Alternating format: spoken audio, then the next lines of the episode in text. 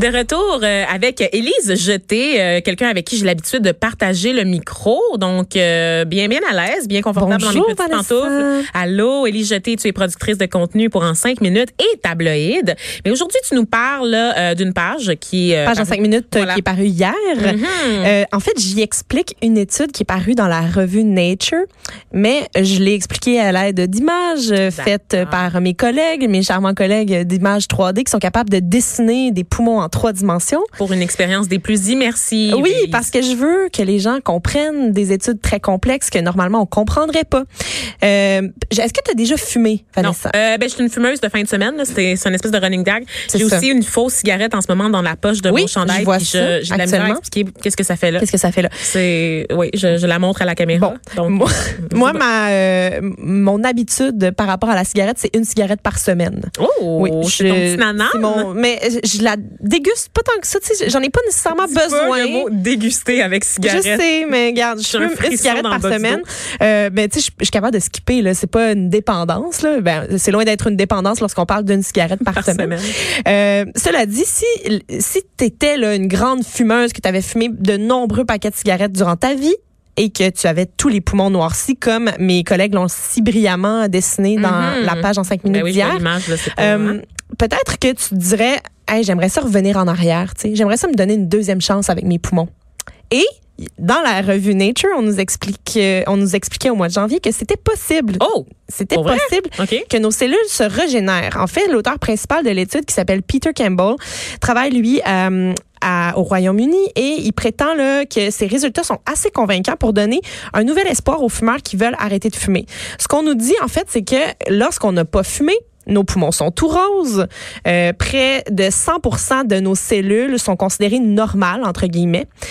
Chez un fumeur, les poumons noircis, évidemment, on les a déjà vus là, de- sur les paquets de cigarettes pour qu'ils soient repoussants, là, tu sais, euh, pour que pour pas qu'on décide de les acheter. Pour les décourager les filles comme moi, donc qui, de, qui Oui. restent juste des fumeuses de fin de semaine, ça. Donc, les poumons tout noircis, on, on dit qu'il y a environ de 4 à 10% des cellules chez ces, fu- ces fumeurs-là qui sont normales. Donc, ça fait quasiment, ça fait comme un bon plus de 90% des cellules qui sont des cellules endommagées par les effets du tabagisme. Les chercheurs, ils ont décidé d'échantillonner, de, donc de prendre euh, certaines parties de, comme des biopsies, en fait, de ces poumons-là D'accord. et d'analyser les gènes euh, des colonies de cellules qui se retrouvaient dans les bronches de 16 patients différents. Donc, ils ont fait leurs études sur 16 patients.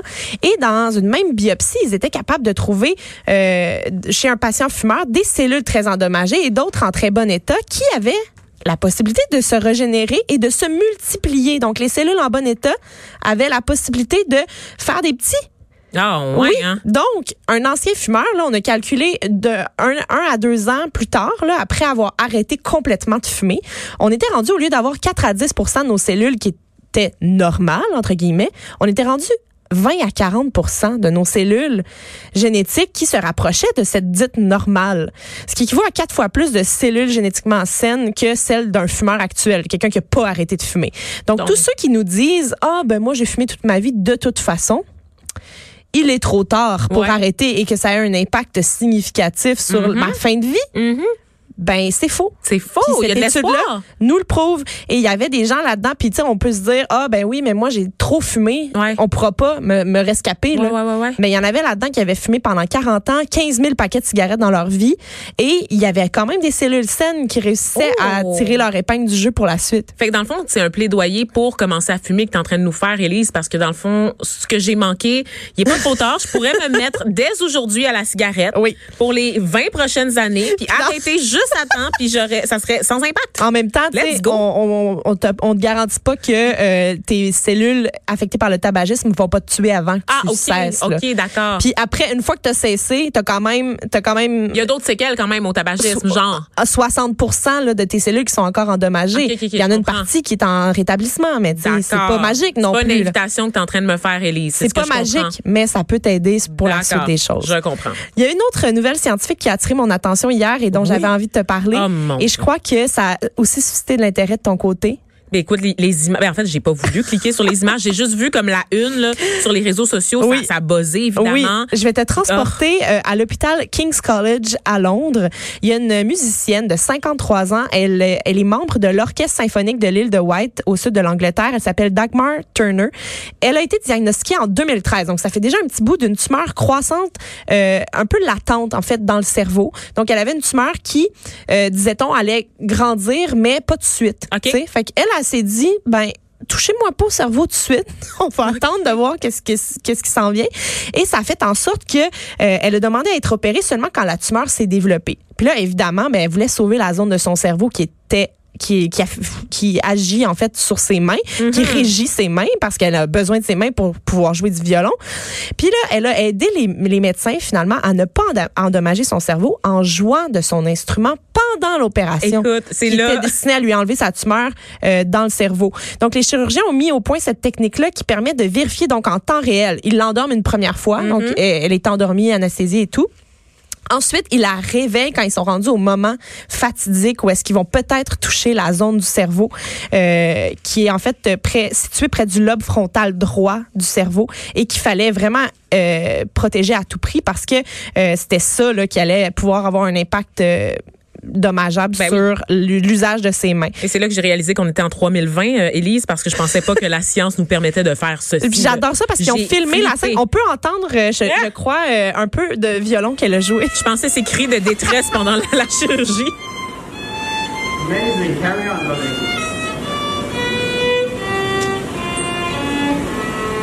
En tant que mélomane, je pense que j'aime l'idée de d'être en train de repérer un cerveau et d'entendre euh, une violonisme jouer une. Euh, je, je respecte ça, mais je voudrais pas être une spectatrice. Mais moi, tu sais, oui, je sais, mais. Tu sais que dans l'ancien temps, on pouvait assister aux opérations. Oui, euh, oui, Mais personnellement, là, moi, avant de voir cette dame-là jouer du violon pendant qu'elle se faisait opérer le cerveau, la seule fois que j'avais vu ça, c'était avec Derek Shepard dans Grey's Anatomy. Là. C'est un truc de film? Oui, ben, moi, j'avais déjà vu ça dans des. bon pour Grey's Anatomy. Oui, ben, honnêtement, moi, en tout cas, j'ai été fascinée. Puis euh, le chirurgien neurologue a réussi à enlever 90% de la tumeur. Fait que la, fille, là, elle va être correcte. Elle a 53 ans, elle est en rémission. Euh, puis toute la partie agressive de la tumeur a été euh, retirée. Bon, on est content de savoir qu'elle va vivre des jours heureux en compagnie de son violon. en violonnant. Oui. Cette nouvelle-là me fait flipper. Élie Jeté, merci euh, d'être revenu là-dessus et merci encore euh, une fois pour euh, ton, ton, partage des nouvelles de, en cinq minutes, page que j'apprécie et que j'espère que vous appréciez aussi, cher public. On va se retrouver un peu plus tard la semaine prochaine, Élise. Merci. Ouais. Bye. De 13 à 15, les effrontés. Cube Radio. Et là, on est de retour. Je ris, vous entendez le rire dans ma voix, mais le, sujet dont on va parler euh, pour euh, finir l'émission est pas si jojo que ça. En fait, ça va peut-être même vous stresser et peut-être vous aider à planifier vos emplettes de la fin de semaine, vos commissions. On parle des tablettes là, qui se vident en ce moment là, à cause de la, la crise ferroviaire qui perdure, comme je vous le disais euh, en début d'émission. je voulais faire un état des lieux avec Sylvain Charlevoix, Charlebois, pardon, qui est spécialiste du commerce alimentaire à l'université de Dalhousie.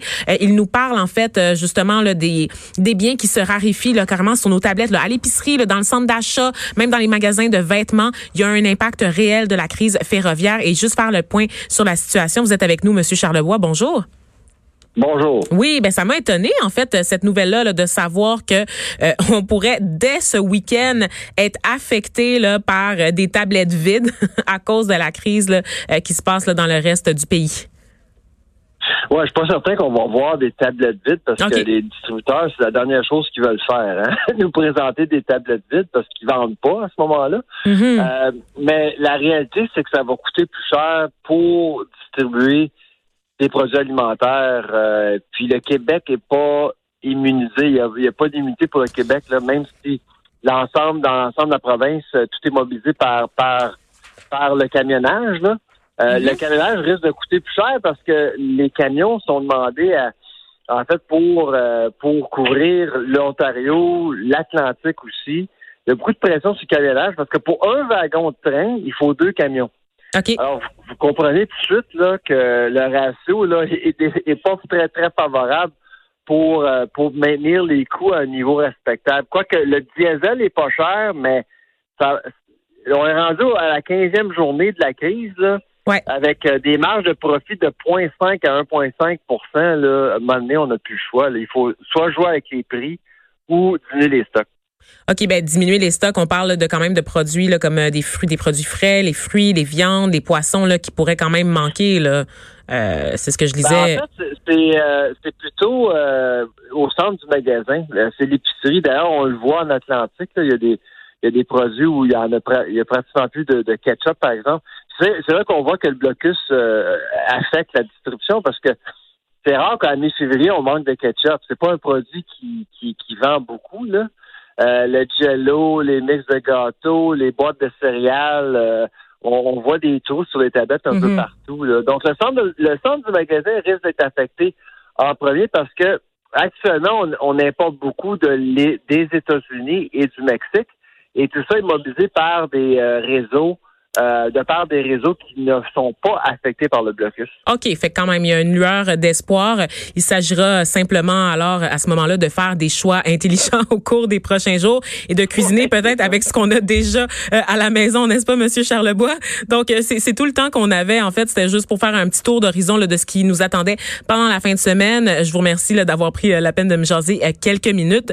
C'est ce qui conclut également l'émission. Donc, merci d'avoir été avec moi aujourd'hui. Je voulais remercier Maxime Lacasse à la mise en onde et Frédéric Moccol à la recherche. On se retrouve demain pour une autre émission des effrontés et je vous laisse pour la journée avec mes collègues qui seront prendre soin de vous. Au revoir.